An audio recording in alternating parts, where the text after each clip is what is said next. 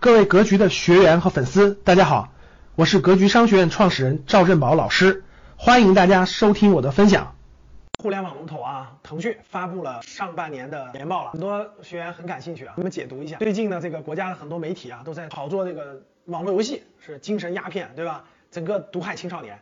那整个对腾讯的股价也可以说是从七百多啊，各位跌到了四百多，相当于是持有三年的人基本没赚钱，没涨。这里面就关系到网络游戏到底占到了腾讯的营业额多少。我们今天解读一下这个秘密。腾讯上半年呢，那个营收是两千七百三十六个亿，比去年啊半年增长了百分之二十三，哇，这么大的体量还增长。可以说还是非常好的。从这个业务情况来，二零二一年上半年是八百五十六个亿啊，哇，三分之一基本上是利润，对吧？增长了百分之十七，这是整个大盘子啊，腾讯整个大盘子营收和利润。那在整个这个模块当中，到底有多少是网络游戏的营业收入呢？啊，其实我认认真真的给大家解读一下啊，在整个这个腾讯这个公司两千三七百三十六亿的体量当中，总共是收入是来自于四个模四个模块。第一个模块也是它体量最大的模块，就是游戏网络游戏啊，营收占到八百六十六个亿，这是整个占到营收的百分之三十一点六五。可以说是它的第一大模块，营收是占到三十百分之三十二吧，能百分之三十二。第二个模块是什么？也是增量最明显的，就是金融科技和企业服务。但是啊，金融科技和企业服务主要是为腾讯金融、腾讯支付为企业提供这个腾讯云的网络服务，收入是多少呢？八百零九亿，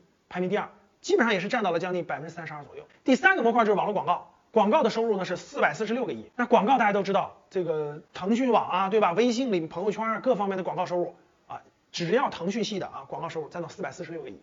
那今年上半年，由于教培行业国家整治啊，可以说对它的业绩是有一定影响的。因为大家知道，以前教培行业投很多广告，广告广告对腾讯的收入有一定影响。这是广告收入。第四个模块就是社交网络收入。大家都知道，腾讯 QQ 啊，对吧？有微信啊，社交网络中途产生的收入大概是五百七十七个亿。所以这四个模块是构成了腾讯的几大模块。也我们最关心的，也是我今天最想给大家解读的就是网络游戏。网络游戏占到了八百六十六个亿啊，还是增长的，上半年还增长了百分之十二。这块收入如果国家下大力气整顿，那肯定还有向下调的空间，那不用问。所以呢，这块政策不明朗，所以整个腾讯现在的股价是受打压的。腾讯在上半年年报当中说了嘛，说充值打游戏那个钱的流水占到整个腾讯游戏收入的百分之二点六。十二岁以下的孩子啊，充值那个钱占的整个流水多少？百分之零点三。你猛一看感觉哦，十十二岁以下才零点三，对吧？十六岁才二点六，感觉不多呀哈。其实你被腾讯怎么样偷换概念了？怎么样偷换概念了啊？十二岁以下孩子他是充值很少啊，他也没钱啊，但是他花很多时间在游戏上呀。不信腾讯公布一个数字，十二岁以下的在游戏上花多少时间，十六岁以下的在游戏上花多少时间，你就会惊讶了。腾讯公布的是十二岁以下花多少流水，这个钱在整个营收当中的比例，那当然不高了。但是时间很多呀，所以站在这个角度，我谈谈我的想法。我认为，作为网络游戏最大的这个经营主体来说，我认为。这一点上，腾讯是有责任的。对于十二岁以下的孩子玩游戏，我认为应该更大力度的控制，特别是时间。